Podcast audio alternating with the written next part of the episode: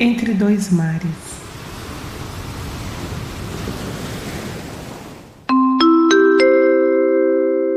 Este episódio faz parte de uma série especial em parceria com a Olhar Distribuidora. Entre Olhares vai trazer uma vez por mês nomes do cinema e audiovisual. Coloquem seus fones de ouvido e explorem conosco esse universo incrível. Bom dia, navegantes! Para abrir aqui essa jornada especial entre olhares, trouxemos uma convidada muito especial hoje. Ela é cineasta, artista visual. A gente está cada dia mais chique, né, Tamara? Incrível. A gente já Os não trabalhos... se segura nesses, nesses Não se segura. É esse nível para cima. É, os trabalhos dela já rodaram aí esse mundão em vários festivais importantes. E os temas, eles ficam ali em torno da censura, colonialismo cultural, releituras históricas. E, e, é, e, são esses temas meio que vão dando corpo ali ao trabalho que ela, que ela tem realizado. Imigração também. Sim, imigração. Então seja muito, muito, muito bem-vinda, Fernanda Pessoa. Uh! Oi, tudo bom? bom dia, gente. Olha só, olha o prazer de ter uma pessoa. Né? Eu sou super fã do Fernando Pessoa e agora eu estou falando Fernanda Pessoa. Meu parente. É seu parente? Não, mentira, gente. Não é meu parente. É só homenagem, é homenagem. Não, e, e para fechar o ciclo, o Museu Fernando Pessoa fica na minha rua. O que, olha Nossa. só. Ah, eu já fui nesse museu, que ótimo. É, na minha rua. Agora todo mundo já sabe onde você mora. É. Sabe, sabe? É. Os milhares de ouvintes podem vir aqui. Podem mandar mimos, então, né? Já que vocês já sabem onde eu moro. Pode mandar para o museu, Fernando Pessoa, em nome da Bruna Bonioto, né? Isso, isso. Então, Fernanda, bem-vinda, cara. Um prazerzão ter você aqui para conversar com a gente hoje, né? Hoje é, é, o primeiro episódio dessa jornada especial com, com a Olhares. E a gente quer falar muito com você sobre várias coisas, sobre os filmes que a gente conseguiu assistir seus e também a, a sua carreira que a gente deu aquela stalkeada que a gente é boa nisso. Stalkeou legal. Que ótimo, gente. Obrigada, estou super feliz também de estar aqui conversar com vocês, inaugurar essa parceria de vocês com a Olhar também, né? Que acho que é vai dar muitos frutos legais aí também. Uhum. Então, fala um pouquinho da, aí de você, então, tipo, da sua trajetória, né? Das, das coisas que você tem feito desde então. Dá uma. para o pessoal conhecer você também. Tá. É, bom, eu sou cineasta, né? Como vocês falaram, eu sou formada em cinema pela FAP, aqui em São Paulo, e depois eu fui fazer meu mestrado é, na Sorbonne Nouvelle, na França. E aí voltei para o Brasil em 2013, depois do meu mestrado, e comecei. Já estava trabalhando, na verdade, no meu primeiro filme, é, meu primeiro longa documental, que é o Histórias que Nosso Cinema Não Contava, que saiu em 2017, que é um filme que ele, ele reconta a história dos anos 70, da ditadura militar aqui no Brasil, através de uma seleção de filmes da porno chanchada, que foram os filmes mais vistos e mais produzidos desse período. É, esse filme saiu em 2017, só que antes de eu lançar o Histórias, eu já estava, é, já tinha gravado o Zona Árida. Né? Eu gravei Zona Árida em 2016, que vai ser meu segundo longa documental, que aí é um filme... Qual onde... idade você te, tinha quando gravou o Zona Árida? Eu tinha 30, exato. Eu fui morar no Arizona com 15, e aí 15 anos depois. Aí exatamente 15 anos depois eu fui, então eu tinha 30 anos. É, então é um filme onde eu eu rememoro né, uma experiência da minha vida e eu volto para uma cidade que chama Mesa, no Arizona, onde eu fiz intercâmbio quando eu tinha 15 anos e que depois foi eleita a cidade mais conservadora dos Estados Unidos.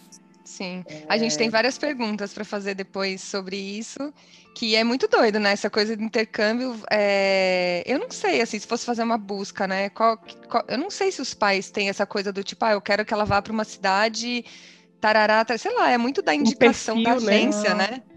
É muito. Então, eu, quando eu fui para Arizona, eu queria ter ido para Califórnia, né? Assim, eu, eu já era super cinéfila, assisti um monte de filme e eu achava uhum. Califórnia o máximo.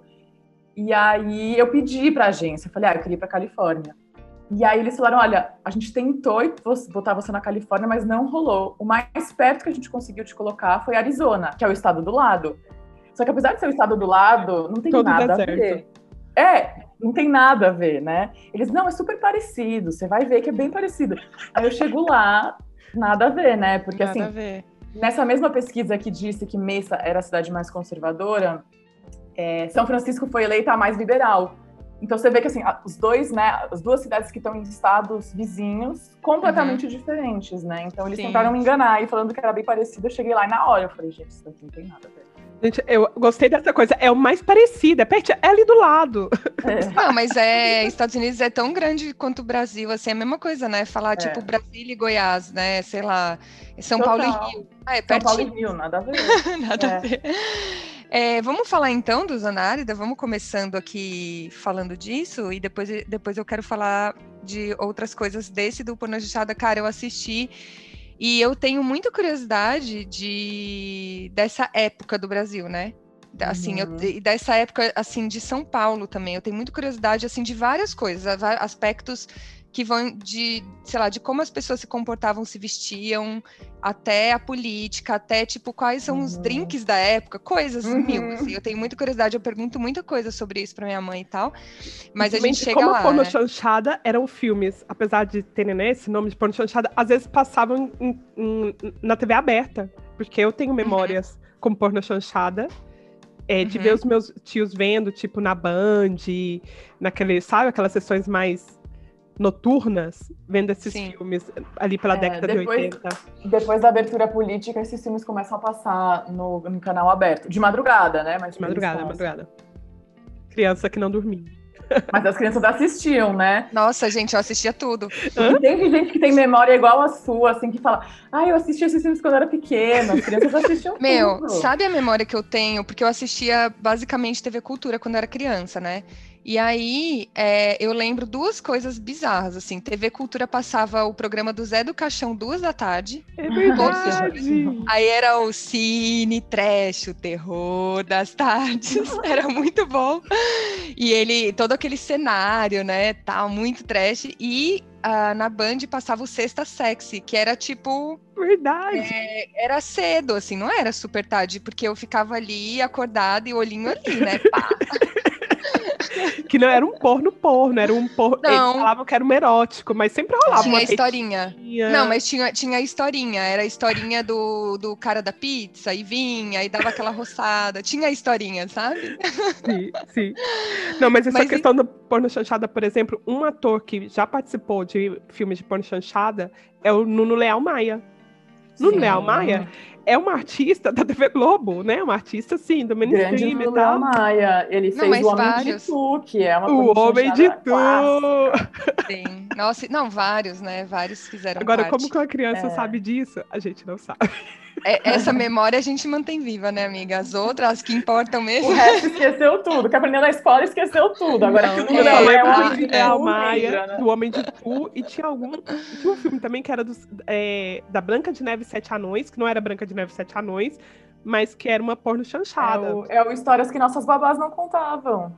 É... Nossa, tudo, tá, né? tá no Histórias também. Uhum. E, inspirou o título, né, do filme também. Não, e que assim, cara, quando você assiste tem tantas coisas estruturais de hoje do Brasil que tão, que tem muito a ver e é muito, tipo, esse filme seu, o da Porno Chanchada, ele é muito legal. Ele tá no Netflix, né? Disponível. Tá, tá no a gente Netflix já vai, e tá vai... em vários outros streamings também. Sim, é Netflix Brasil, porque eu, eu tentei ver aqui é, no. No Brasil. É.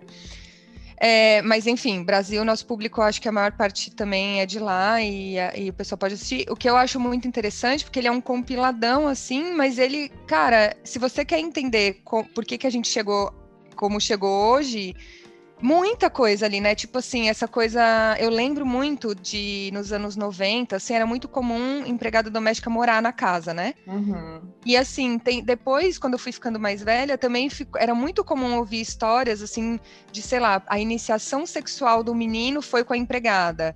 Uhum. É, empregadas que engravidavam e a família abafava. Era tipo uma coisa meio comum. E na pornografia você vê muito esse contexto, né? Da erotização da, das babás, das das empregadas. E por parte do que, que, assim, raramente os homens eram meio eram prejudicados nessa linguagem, mas aí tinha o homem da obra, né? O homem da obra, que é o homem que tem a pegada, é o homem quente ali e tal, e as menininhas passando em frente à obra e tal. E era, uhum. e era tipo assim, o jardineiro, né? Tinha muito esse universo também, e muita coisa política, né? Cara, eu fiquei muito impressionada com o lance de quanto que, como eles falavam de ações, né, nessa época, né, nesses filmes.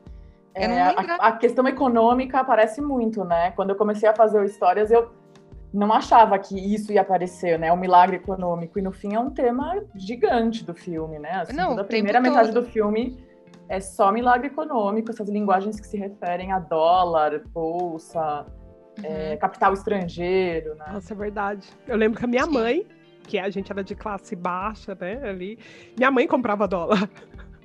É, nossa, minha mãe tinha uma, uma bolsinha que ela, porque como valorizava muito rápido a moeda, o que ela fazia? Ela comprava dólar quando sobrava alguma coisa, e aquela era mais fácil para ela quando passava algo trocar o dólar do que trocar o cruzeiro, uhum. o real. se ela tivesse guardado hoje, dava para comprar o quê? Um apartamento complexo, dava, né, dava para comprar o Brasil, praticamente. É, dava para comprar uma parte da Amazônia. Uma parte da Amazônia pura, assim, ó. É. é. Facinho. Mas vamos é... para zona árida, né? Vamos, é o, vamos. O zona árida que Não, é um só, só, uma, só uma coisa, é, só antes da gente passar desse filme, que, que é uma coisa muito também que você fala, meu, como que o humor, né, ele deu um salto e que tem uma frase lá que é muito maravilhosa, não no sentido literal, mas no sentido de, cara, de você perceber que é uma frase de impacto, e que a sociedade ainda funciona desse jeito, mas é o tipo da frase que não dá mais para falar, né? Que o cara fala assim: as mulheres é que têm sorte, elas já nascem com um talão de cheque no meio das pernas. Cara, essa frase, tipo é. assim, né? Ela, ela, revela muita coisa, né? Muita coisa. Ela Enfim, vamos muito, para o né? É, vamos é. para o Zonar. Fiquem com essa. Fiquem com essa. Durmam com essa agora. É. Então, é, conta um pouquinho então do Zonárida pra gente. Como que foi né, a história dele como um todo, assim? É. É, então, quando eu tinha 15 anos, eu fui fazer intercâmbio, fui né, viver esse sonho de fazer o intercâmbio.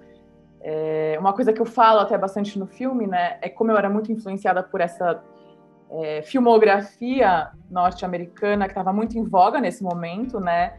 Depois eu fui perceber que 99, 2000, 2001 é um ano em que os filmes de high school americanos, filmes de colegial americano, estão bombam muito, assim, né? Tem uma produção muito grande desses filmes. E eu assistia tudo, né? A minha cinefilia começa nos filmes de terror, depois nos filmes de colegial americano, e depois que ela vai, né, se desenvolvendo um pouco mais.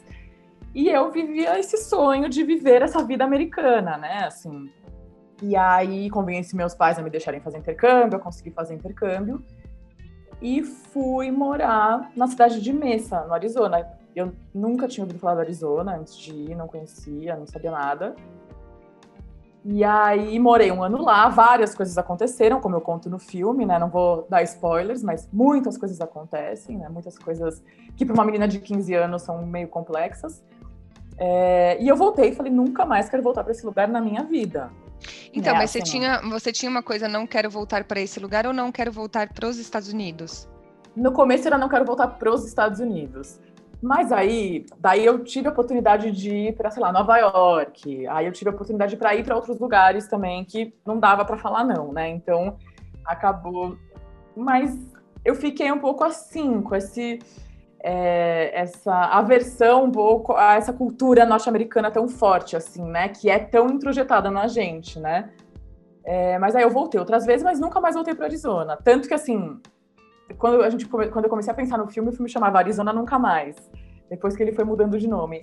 É, e aí, quando o Facebook começa a se popularizar, as pessoas do Arizona começam a me adicionar e eu começo a ter que relembrar um pouco dessa história, né? Que eu tinha guardado numa gavetinha ali para Nossa, gatilhos, não... gatilhos mil, né? É, gatilhos, exato.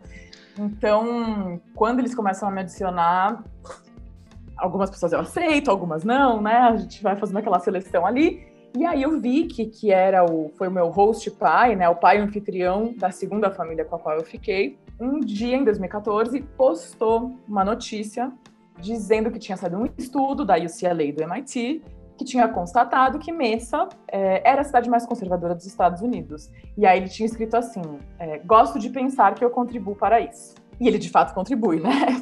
ele pode ficar bem feliz que ele contribui mesmo. Nós vimos é... isso. então, e aí quando eu vi esse post, na hora eu pensei, vou voltar. Mas eu já pensei, vou voltar e vou fazer um filme. Não foi uma coisa assim, ah, vou voltar para ver como as pessoas estão, Pra... Porque, porque é como se é como se o seu sentimento fizesse sentido naquele momento que você viu essa notícia, né? Do tipo, eu não tô louca, é, faz sentido total, é. tipo, não... foi uma possibilidade de ressignificar várias coisas que eu vivi e que durante muito tempo eu achei que era culpa minha, sabe? É, eu achava que o, o fato de me, me, sexualizarem com 15 anos lá era culpa minha, porque eu usava roupinha curta, né? Eu não entendia que tinha a ver com outra coisa, né? Então eu achava que tudo que tinha acontecido lá é porque eu não tinha aproveitado a minha experiência, eu não tinha me encaixado, eu não tinha me adaptado. E aí, de repente, ver essa notícia faz sentido, né? Assim, daí é um pouco é, desapontada, mas não surpresa, né? Aquela coisa assim, fica tipo, nossa, mas faz sentido. É, e aí eu decidi voltar. Falei, então vou voltar, vou fazer um filme. E comecei a me organizar para isso, né? Juntei uma equipe pequena, levei dois brasileiros comigo, o Rodrigo Levi, que foi o diretor de fotografia, e a Marinagem, que foi assistente de direção, mas fez tudo, assim. Beijos, Rodrigo. Beijos, Rodrigo. Beijos, Rodrigo. Rodrigo mora em Berlim, tá, tá mais perto de vocês ah, que de Olha só, agora. quando terminar essa pandemia, a gente pode se encontrar, Rodrigo. Vai lá visitar ele em Berlim. e, e aí a gente tinha um, um operador de som direto dos Estados Unidos, né? Isso foi a, a função que a gente achou que poderia ser uma pessoa de lá. E aí eu fui, a gente ficou um mês, porque também era, era o tempo que a gente tinha, era o dinheiro que a gente tinha também, né? Porque é muito caro se fazer um filme fora do Brasil assim. E aí fiquei um mês, reencontrei um monte de gente que fez parte da minha vida lá e voltei com esse material para montar, né? E aí foi uma coisa muito curiosa, porque acho que na montagem eu entendi várias coisas que, estando lá filmando, nesse ritmo louco de filmagem, eu não percebi, sabe? Então acho que o processo de, de edição ele foi longo, né? A gente filmou em 2016, o filme saiu em 2019, então foram três anos de, de montagem, pós-produção. E foi um processo de redescoberta, mais uma redescoberta, sabe? Acho que foram duas redescobertas aí, a filmagem Sim. e depois a montagem. Deixa eu te perguntar uma coisa, como que foi, é, porque assim, eu morei nos Estados Unidos também, e os, os, os americanos, de forma Onde geral, eu morei em Worcester, é, lá para cima, perto de Boston. Tá. É, eles de forma geral, mas também tinha uma coisa, né? Assim, eu morei, eu fui sem falar inglês, eu aprendi lá né? Assim, então eu acho que muitas coisas que eu poderia ter absorvido de cara no, nessa, nesse sentido da cultura, do que é bom, do que é ruim, eu demorei para absorver por conta de era como se eu tivesse virado um recém-nascido do zero, uhum, aprendendo a falar. Uhum. Eu acho que isso blinda muito as más experiências também, sabe? De alguma maneira. Quer dizer, você fica meio isolado, não consegue interagir tanto no início, uhum. mas ao mesmo tempo, tipo, se você for ofendido, você também não se dá conta. Você não entende, tipo, né? Entendeu? É, tipo As piadinhas te zoando, você não entende. É, né? é. Tem um pouco e, isso. Sim, e, e, eu, e eu também não fui para estudar, eu fui com 18, mas eu já fui para trabalhar, para juntar uma grana, eu fui num outro rolê, sabe? Uhum. Mas assim, eu, eu convivendo muito com os americanos lá, né, depois de um, depois de um certo tempo, é, eu acho que eles são bem. Tô generalizando, tá? Mas assim, acho que eles são bem neuróticos, assim, bem noiados, né? Eles têm essa paranoia de, de tudo, assim, do tipo, essa coisa da minha propriedade, o meu não sei o quê e tal. Então, a minha pergunta, tipo, assim, é como você conseguiu convencer essas pessoas a falarem? Essa seria a minha pergunta também. E você e outra pergunta adicionando a isso é, você porque no filme a gente vê que você não encontrou só os seus amigos, né? Muito, muito pelo contrário, a impressão que você encontrou também aquelas pessoas que é, você teve um pouco mais que eu não encontraria. De atrito. De atrito. Uhum. Como foi para você também, né? Isso. E como foi, foi, qual foi a sua percepção que foi para eles? Eles perceberam esse atrito? Porque a, a, a, minha impressão é que não, que eles estão ali como, ai, Fernandinha voltou a brasileira, uhum. uhul! Não, eu, é, a é. sensação é. que eu tive foi que eles estão assim, do tipo, ah, é, é, a experiência dela foi tão incrível que ela voltou para fazer um filme da gente. É bem isso. Então, essa, essa primeira pergunta de como eu consegui que eles falassem foi a parte mais fácil, na verdade, do filme, assim, porque eu, eu achei que isso ia ser difícil, né? Eu fui muito apreensiva, porque eu fui, eu tinha falado com as pessoas pelo Facebook, né? Eu poderia chegar lá e todo mundo ficar me dando chá de cadeira, e eu não consegui fazer nada, na verdade, né? Então a gente, eu tava no avião assim, gente, eu não sei o que, que me espera, na verdade. Uhum. Um monte de gente que do, né, no Facebook falou, não, super quero participar do seu filme, e pode às vezes chegar lá e não ser nada disso. Mas foi super fácil, porque Primeiro, eu acho que assim, eles não tinham essa paranoia comigo, porque eles, alguma, eles já tinham me conhecido, né? Assim, de alguma forma, por mais que fosse há muito tempo, por mais que eu não tivesse uma relação tão próxima com vários deles, eles já me conhecem. Então parece que eu sou uma, eu sou uma imigrante inofensiva, num certo sentido, para eles, porque eles já me conhecem, eles sabem quem eu sou. Eu estudei ali com eles, fiz intercâmbio, né? Então é, acho que tinha um pouco isso, assim. E, e ao mesmo tempo eu sentia que eles estavam muito felizes de ter a oportunidade de falar sobre eles. Porque o próprio o Corbin, que fez o som direto, ele trabalha com cinema, mas ele, ele é de Mesa, mas ele mora em, na Califórnia. De vez em quando ele volta para Mesa. E ele falou, gente, ninguém nunca quis fazer um filme sobre essa cidade, né? Assim, essa cidade não é interessante para fazer um filme sobre ela. E aí eu falei, não, para mim é muito interessante. Eu acho quase, quase a cidade te paga para fazer o filme, né? O, é, quase. O prefeito quase, quase recebe a falando, toma um é, milhão de dólares. Não, é. recebeu, é, tipo, recebeu a chave da cidade, né? Recebeu que é bem coisa interior. então, eles estavam muito felizes de poder falar sobre a vida deles, né? Assim, eu acho que foi muito fácil, assim, eles me receberam super bem, todos, todos, assim, me receberam muito bem. A Jen, que é aquela senhora de cabelo branco, me recebeu com cookies e limonada, assim, então bem a anfitriã típica dos Estados Unidos, assim, estavam super felizes de estar na câmera, sobre eles, assim. E tem uma, uma coisa, assim, os americanos mesmo, e aí generalizando também, mas os americanos ficam muito bem na câmera. Por mais que eles te, sejam tímidos, não falem bem, nananana, tem algo assim do espírito americano, assim que eles são muito fotogênicos no sentido de que eles entram na frente da câmera e eles, sabe, parece que a câmera ama eles assim, e eles vão, e eles falam, e eles fazem, falam frases de efeito e tal, e, e, e É, eu acho que eles que criaram essa linguagem do reality show, Exato. né, também, essa linguagem de, das frases de efeito. É muito louco, assim, porque eu, eu lembro muito, assim, de quando eu conversava com eles, cara, eu, eu tinha a sensação de que as frases deles já vêm editadas, assim, já é uma coisa, parece que já uhum. tem a uhum. frase, que é a frase que você vai usar ali para é. pro, pro sabe, que você usaria para o vídeo para ele ter um impacto. Uhum. A maneira como eles se comunicam é muito essa, né? Tipo, é muito, é, é muito, muito doido isso. É como se eles fossem meio coachings, né? É, eles têm.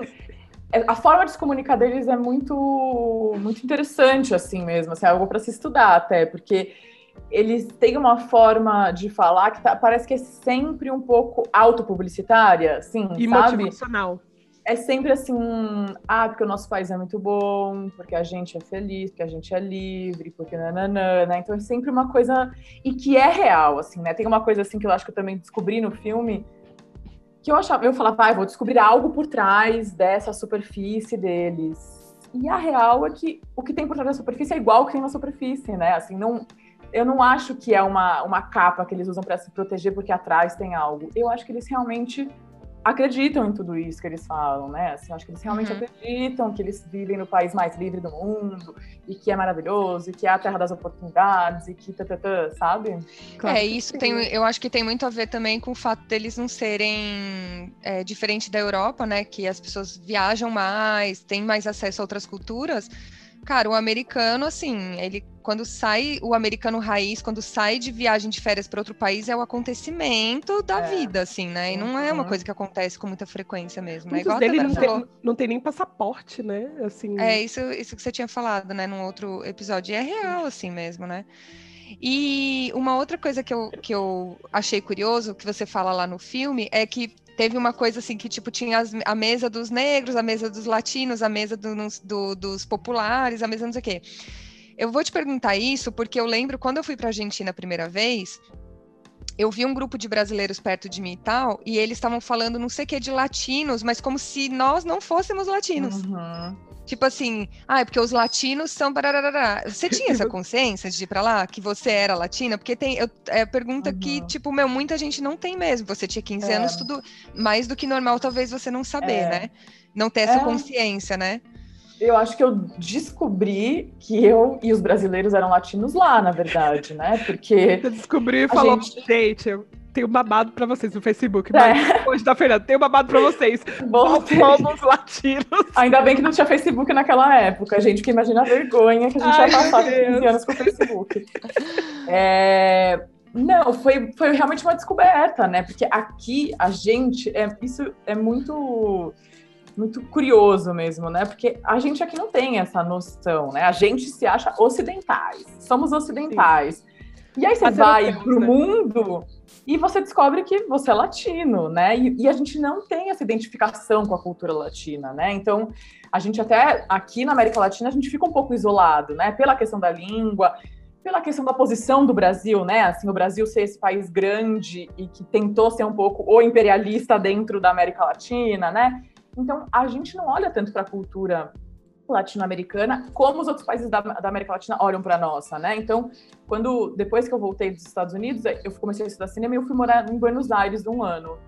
É, fui fazer um ano de, de estudos lá na Universidade de Cine e aí conheci vários amigos latinos de vários lugares. E era muito louco, assim, como um, um amigo meu que era do Equador conhecia muito mais de cultura argentina do que eu e meus amigos brasileiros, que estamos no país do lado, né? O Equador tá lá em cima.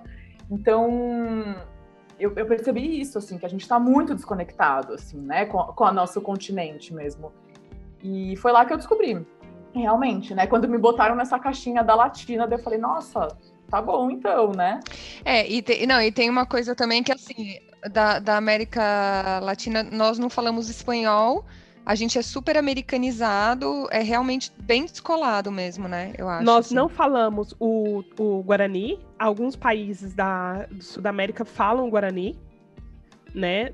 Nós, sacamos, nós tiramos totalmente as línguas que, que, que existem, deixamos algumas palavras, né? Como Copacabana e tem várias palavras da, do, nossa linguagem, na linguagem brasileira, que são indígenas, mas a gente realmente, nós nos desmembramos da, da, da cultura latina da nossa terra, né? Uhum. É, nossa cultura é toda importada da Europa e talvez por isso seja esse nosso pensamento de não ser latino, porque nós somos é, eurocentrados, né? Nós somos, nós temos nossa visão na, na cultura europeia e nessa cultura colonialista que depois vem do, dos Estados Unidos também, que é por a questão do êxito, né? Estados Unidos ali sempre andou flertando com o Brasil.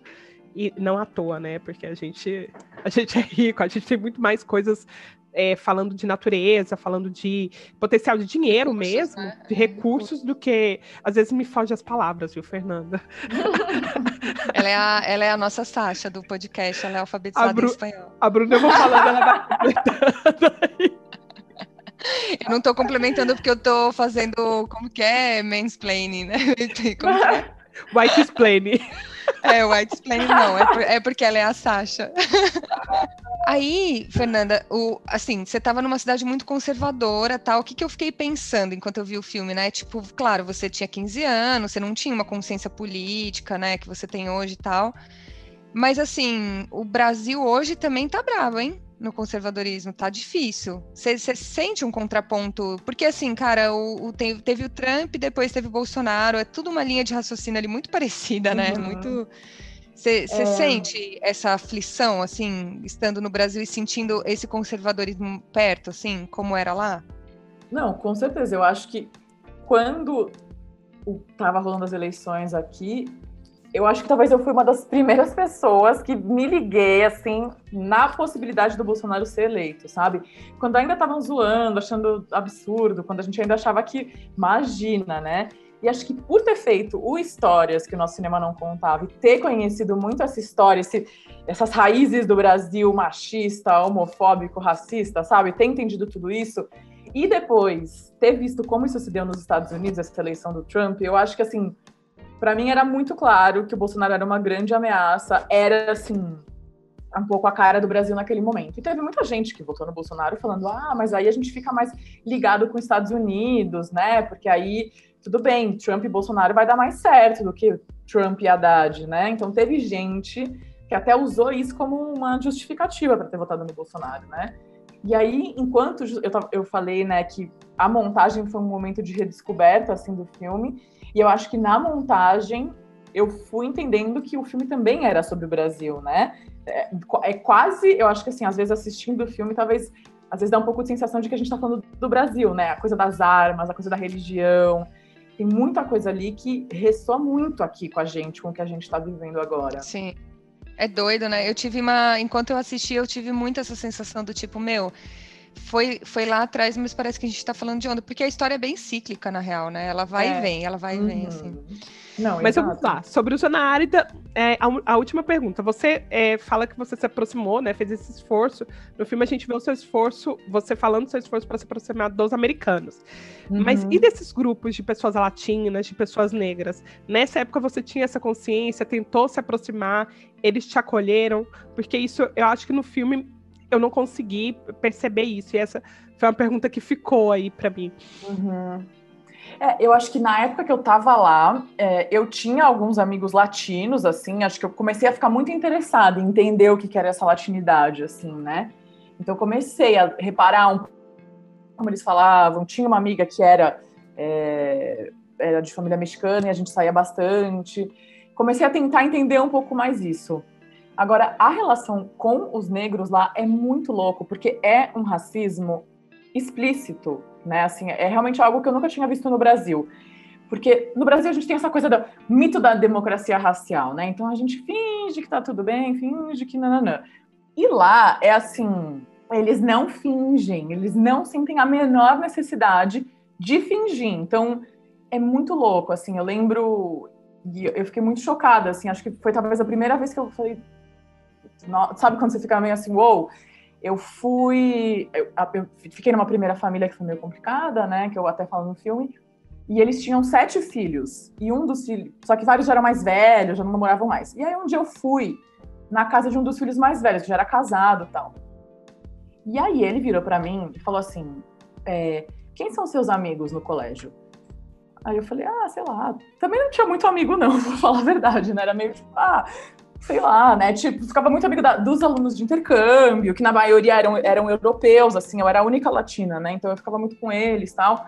Mas também me sentindo meio deslocada, porque é muito diferente a experiência de um alemão fazendo intercâmbio nos Estados Unidos e de uma brasileira. E aí esse, esse cara ele virou para mim e falou assim: "Você não é amigo dos negros, amiga dos negros, né? Porque essas pessoas são muito ruins". Aí eu Sabe, porque é isso, acho que no Brasil a gente está tão acostumado, assim, com esse racismo velado, que quando veio um negócio assim, eu, eu fiquei chocada, assim, eu lembro de ficar meio sem reação, sabe? Então tinha uma coisa muito dividida, assim, realmente, eu achei muito segregado. E, e é isso, né? E Mesa também tem uma outra, um outro dado, a população de Mesa é, é muito composta por, né, quase 30% são é, descendentes de hispânicos, é, e tem só 4% de população negra no, na, em Messa. Então é pequena. No meu colégio até tinha bastante gente, porque é um colégio público, então tem uma mistura um pouco maior, assim.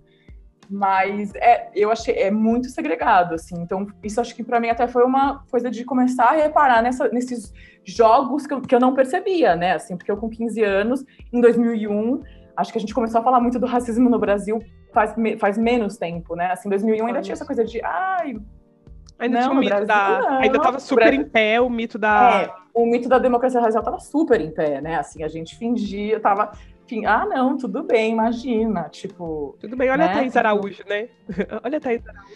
Não, mas eu acho que é uma, tem muita uma questão de abertura mesmo. É, tipo, na cidade que eu morava, que era uma cidade pequena também e tal era bem segregado e era uma questão de que, tipo assim, o que eu acho que tem uma diferença do Brasil também é que nos Estados Unidos, cara, de forma geral, eles já passaram por tanta coisa, eles são tão conscientes do que passaram, coisa que no Brasil tem muitos negros que não são nem conscientes que são negros.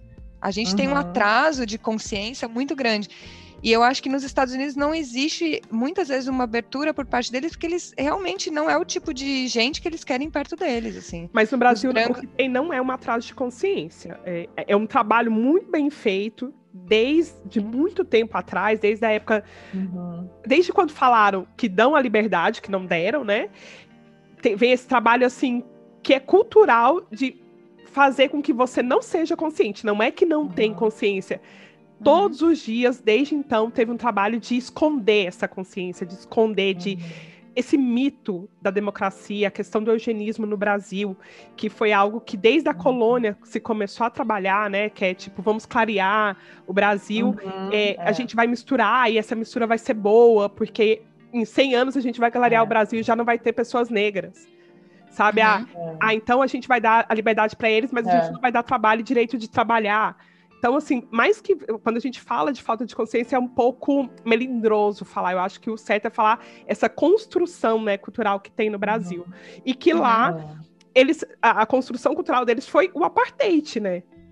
Então, claro, você tem é. que saber você sabe o seu lugar na sociedade, né? Entre aspas, quando eu falo lugar, é. porque desde o começo, ao contrário do Brasil, que é, é, é teve uma cultura de branqueamento, nos Estados Unidos eles teve uma cultura de separação. É. Uhum. Então, por causa é. disso, o negro americano ele tem que ter consciência, porque ele, é.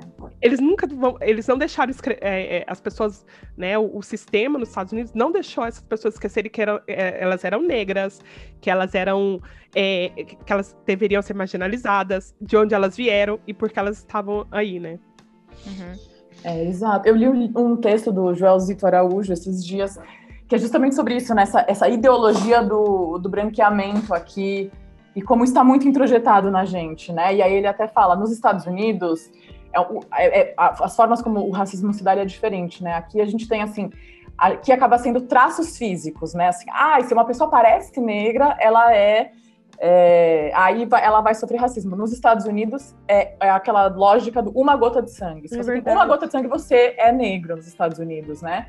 Então, assim, às vezes uma pessoa que, que ah, o avô é negro nos Estados Unidos, essa pessoa vai ser negra, vai se identificar com a cultura negra, vai trazer essa raiz negra. E aqui não, é quanto mais embranquecendo você tá, melhor para a sociedade, assim, né? Bem entre aspas, mas assim, mais você vai sendo aceito. Aceito, né? Então... Agora nós vamos pro falar de outro filme que também cruza, né, essa linha da imigração, que é o Femmes de Menage. E eu tenho que fazer um, um disclaimer aqui, um pop-up, que é sempre que eu vejo a palavra menage e fêmeas, eu penso em menage a trois. É, todo mundo. tá já no imaginário, né? Tá no imaginário, sim. Eu, eu, vivi uma época, eu morei uma época em Amsterdã, e aí as, minhas, as minhas amigas falaram, ah, a gente vai fazer uma homenagem. Eu falo, gente do céu, elas estão ganhando dinheiro fazendo homenagem. Modernas. Mas homenagem era limpar. É. Como que foi gravar esse filme, Fernando? Assim, é, é, é um curta, né? É, só para dar um, um resumo, que é um curta, bem curto mesmo, porque você fica ali com a vontade. Ele termina quando, assim, você tá eu estava no ápice da minha vontade de conhecer aquelas pessoas, sabe? Uhum. Nossa, total. E são três mulheres, não são brasileiras, eu acho que só tem uma brasileira. Tem uma brasileira. Uma brasileira, uma uma da Geórgia, e, e uma portuguesa. E uma portuguesa que estão cada uma em um país diferente, Espanha, Portugal, França. E elas falam da experiência dela, delas como trabalhando como imigrante nessa, nessas cidades, né? E elas trabalham na limpeza. E o que me chamou a atenção quando assisti o, o Menage, Fêmeas de Menage, é a questão do apagamento da história dessas pessoas antes. Porque, por exemplo, a, a o personagem que era. A personagem, a mulher, né? É, que, que era de Georgia, ela era médica. Uhum. Né? É, ela vem da Georgia ela não consegue validar a... o diploma dela de médica. Ela é que é, é história muito comum, né, de imigração. É, é tipo aqui Cara, um monte de gente, né? Psicólogo, é, sei lá, é fisioterapeuta, chega aqui, não é uma burocracia, e a pessoa, quando vê, precisa trabalhar, e quando vê, tá três anos naquele trabalho, e quando vê, não, não, não fez e, e nunca mais retomou a carreira, né?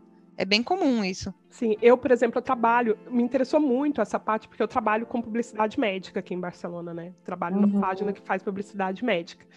E eu trabalho justamente na parte que valida esses perfis desses profissionais quando vão é, quando querem fazer publicidade aqui na Espanha e em Portugal. Uhum. E uma questão é quando profissional, acontece muito profissionais, tanto latinos, é, quanto de outros países aqui da Uni, não da União Europeia, porque a União Europeia é mais fácil, mas de outros países aqui da Europa, que, que querem se inscrever, que são, que mandam o comprovante e tal, só que ele tem que passar por todo um processo que demora mais ou menos dois, três anos, e fora que é um dinheiro, assim, que é bastante dinheiro para você traduzir, para você convalidar as coisas. E eu faço uhum. esse processo. Então eu fiquei pensando Nossa. nessa médica. Eu tive essa ligação. Você sabe bem o processo que ela eu passou. Eu sei bem o processo. E eu sei bem por, o porquê que ela ficou nesse processo, né? Porque ela, o, o país está em guerra, como que ela vai conseguir os papéis dela lá? E é uma coisa assim que aqui não tem o olhar. E aí a gente tra trazendo agora para os tempos atuais, uma coisa que aconteceu aqui na pandemia, na primeira fase da pandemia, foi a questão de que é, durante três ou quatro meses aceitaram todos os médicos, mesmo que eles não tiveram, não tiveram seus títulos convalidados, uhum. para que eles pudessem ser mão de obra para trabalhar naquele pico, na, na, na onda que estava mais dura da pandemia aqui. Só que depois, é, o governo tinha falado que ia fazer algo para facilitar que esses profissionais né, da, da saúde eles pudessem é, convalidar, ter seus documentos aqui, e ele não fez. Depois de quatro meses, esses profissionais não puderam trabalhar e teve Ai, caso sacanagem. até super Nossa. sacanagem. Teve é casos de profissionais total, né? mostrava uma médica, por exemplo, que ela era venezuelana e que depois dessa época ela estava tentando convalidar, não conseguia e ela tinha que trabalhar de entregar coisas, sabe, de fazer tipo Uber Eats. Então, assim, eu fiquei muito tocada, eu fiquei muito chocada. Mas fala você, que eu acho que eu já falei muito. É, a partir de um projeto é, do Nizimasa, que é um é uma, uma organização de jovens cineastas na Europa.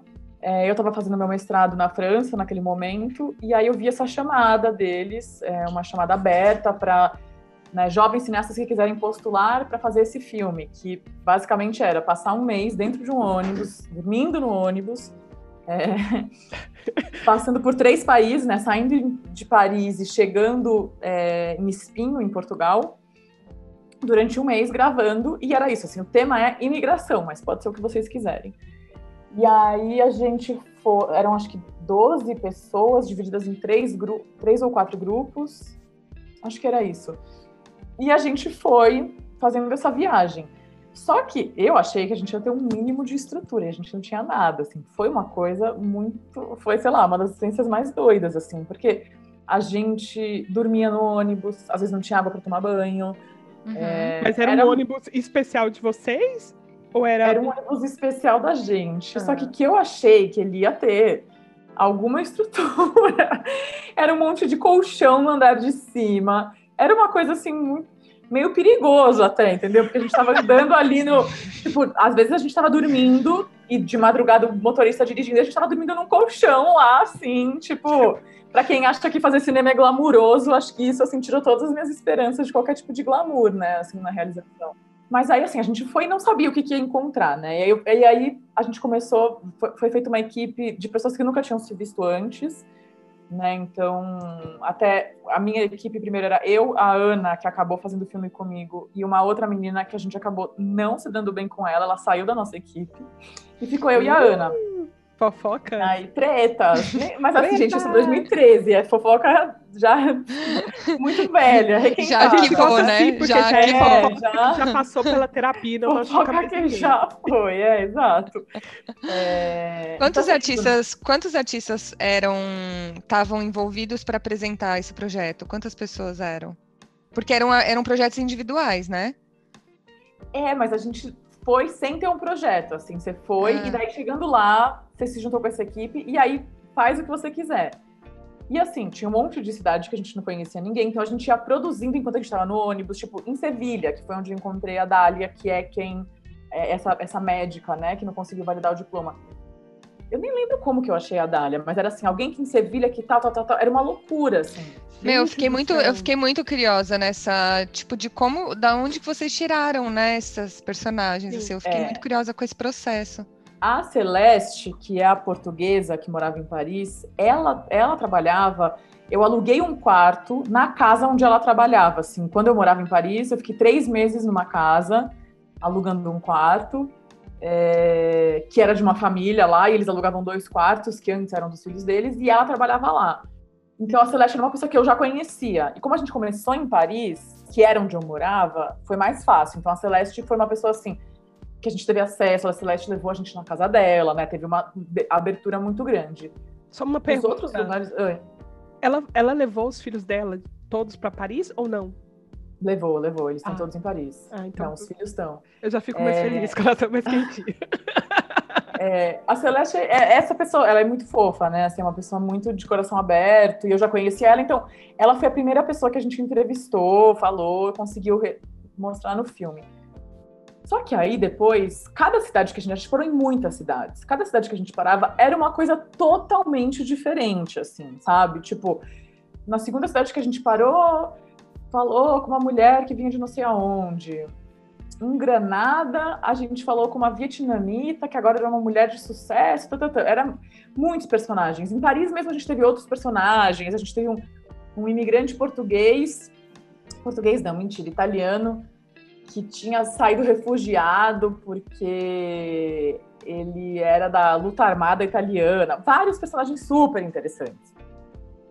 Só que a gente foi a gente foi conseguindo ter esse padrão de mulheres que no seu novo país trabalhavam como empregadas domésticas, né? É, que aí acabou sendo o recorte do filme. Mas a gente teve, a gente tinha material para fazer muitos filmes ali, né? Teve em Granada, não sei se foi em Granada agora ou em Sevilha, mas eu tava eu e a Ana um dia almoçando, a gente ficou amigo de uns senegaleses e eles tipo falaram: "Vem com a gente que a gente vai levar vocês para ver nossa vida". E a gente Nossa. passou o dia inteiro com o senegalês, foi na casa Nossa, dele, foi com seus amigos, aí foi não sei o que, foi nanana. E tudo isso filmando. Comeu a comida deles? Comeu a comida. Não, claro, exato, taurina, né? Comida senegalesa, exatamente, obviamente. Amo, comida amo. muito importante ali. É...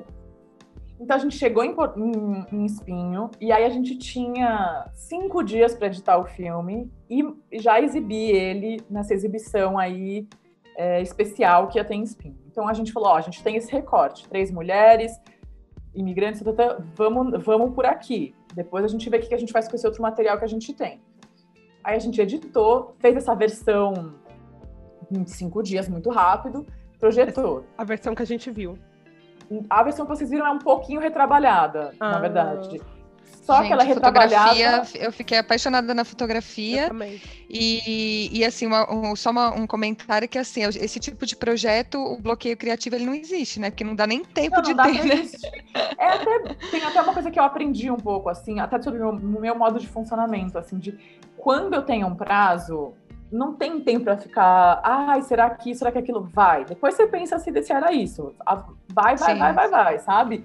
E quando você tá muito cansada, também, né? Eu acho que quando você tá muito cansada, assim, de ter ficado um mês dentro de um ônibus viajando, e você tem cinco dias para editar um filme, acho que o cansaço, ele também, ele tira um pouco, assim, ele apaga um pouco o seu superego, sabe? E vai, uhum. vai, vai, vamos aí, tem que fazer, tem que fazer, vamos que vamos. Sim, então sim. a gente fez o filme, editou, nanana, mostrou.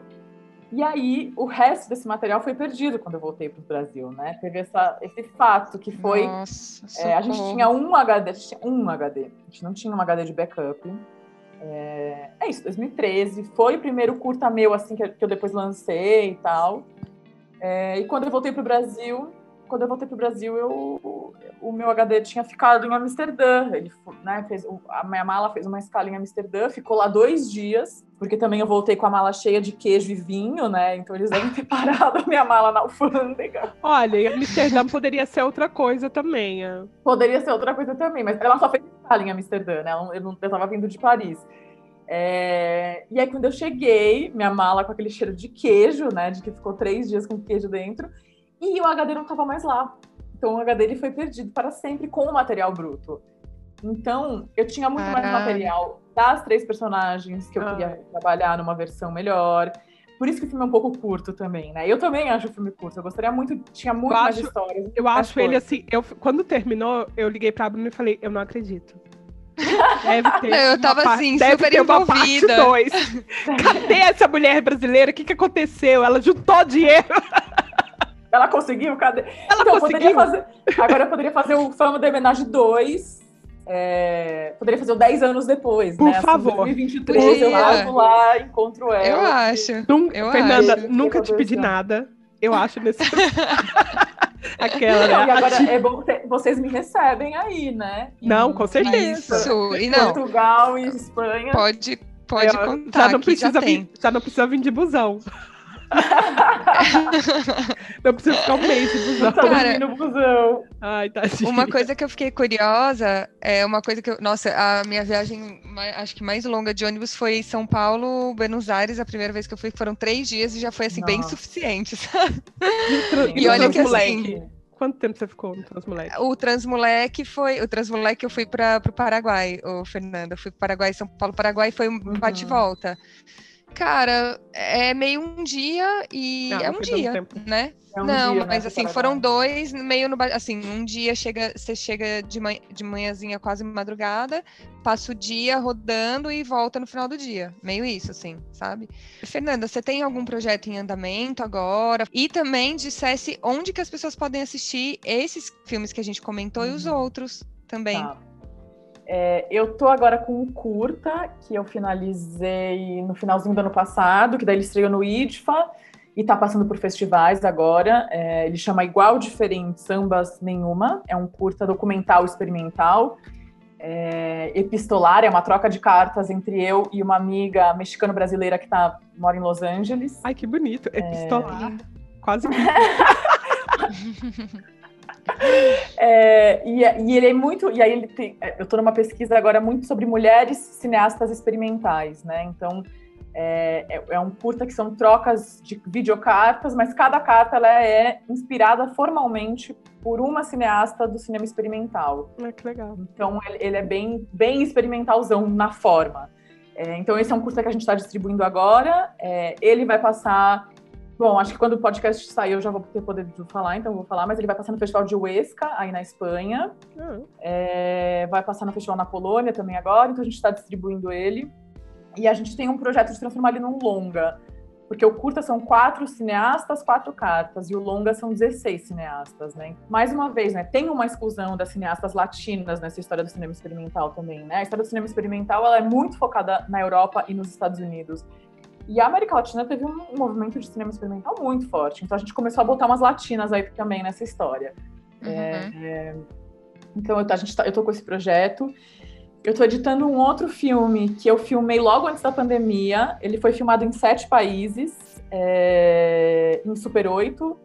E aí eu tô editando ele. eu- Muita coisa aconteceu no passado, eu não consegui continuar editando ele da forma que eu queria, então é uma coisa que eu ainda tô trabalhando também. É... Ah, e várias outras ideias e coisas rolando por aí. Assim, eu sou uma pessoa que eu tô sempre com muita coisa acontecendo ao mesmo tempo, assim. Uhum. Essa é a minha forma de trabalhar um pouco. Tô Bem-vinda. terminando histórias, filmando Zona Árida, distribuindo não sei o quê, é um pouco assim. Sim. Mas Artista, né? Artista que chama. É, tem que se virar, né? A gente tem que É, fazer principalmente nesse- coisas diversas. nesses tempos tempo todo. atuais, né, que Total. não estão deixando fácil no Brasil. Fernanda vem É. pra cá, pede asilo político já.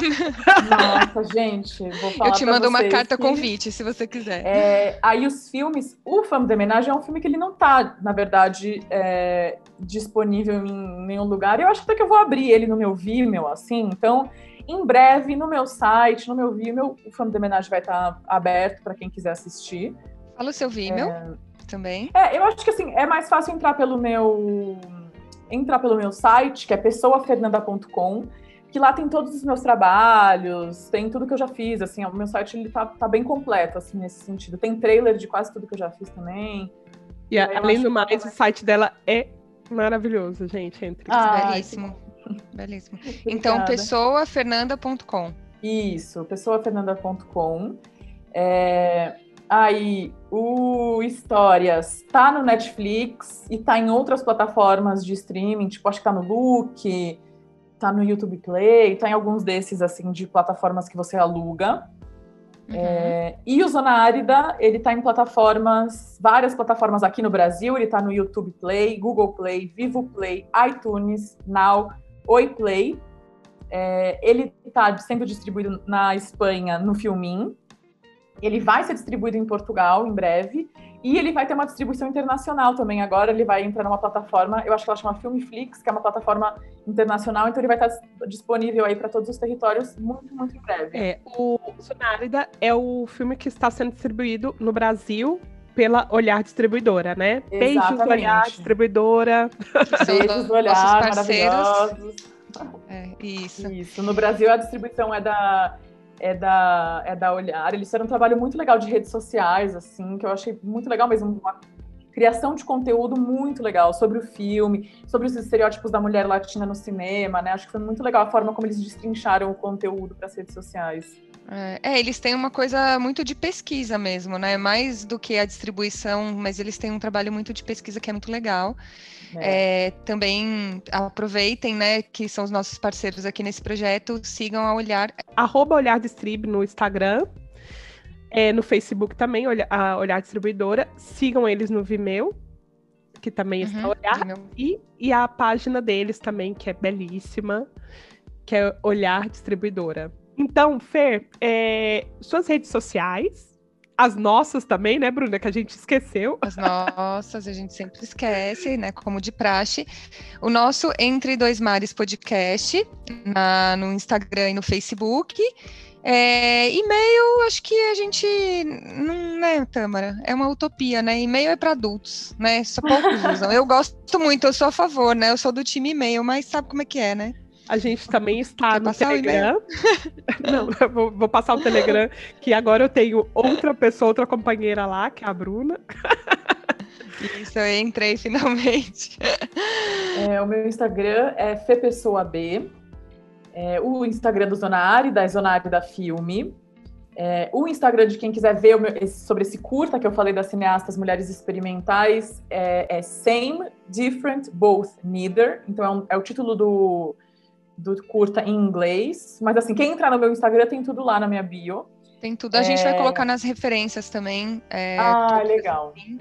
Maravilha. O Histórias não tem Instagram, é muito doido isso, né? Porque o Histórias é de 2017, nessa época o Instagram não tava tão forte. A gente não fez Instagram do Histórias, então o Histórias ele tá no Facebook, tem a página do Facebook do Zona Árida, do meu curta também, e eu também estou no Facebook, vocês podem me encontrar no Fernanda Pessoa. Sim, brigadão por ter vindo, participado. Ah, obrigada a vocês, gente, foi ótimo, adorei também. Sim, espero aí que, que nossos ouvintes vejam os filmes, tenho certeza que eles também vão gostar, assim como nós gostamos. Obrigada, então, um beijo, sucesso aí nos próximos projetos e vamos em frente. Obrigada, né? gente, para vocês também. Vamos que vamos, vamos que vamos. Beijo. Beijos.